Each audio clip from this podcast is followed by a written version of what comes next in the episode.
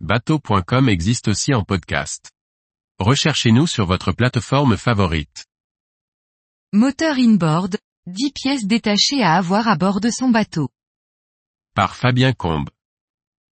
Quelles sont les pièces détachées à avoir à bord pour son moteur inboard? Les avez-vous toutes prévues que vous partiez en week-end ou en voyage autour du monde dans des endroits isolés?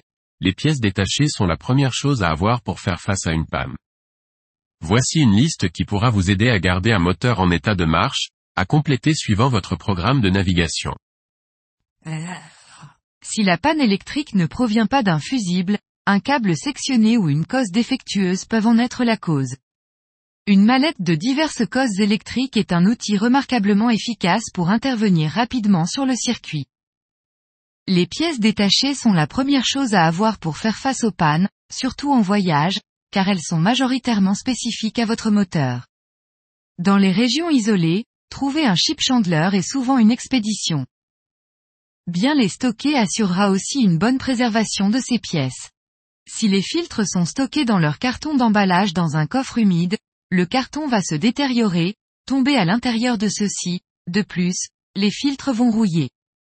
Un bidon étanche paraît être la meilleure solution, car les pièces resteront au sec et seront protégées des chocs en cas de violents coups de roulis.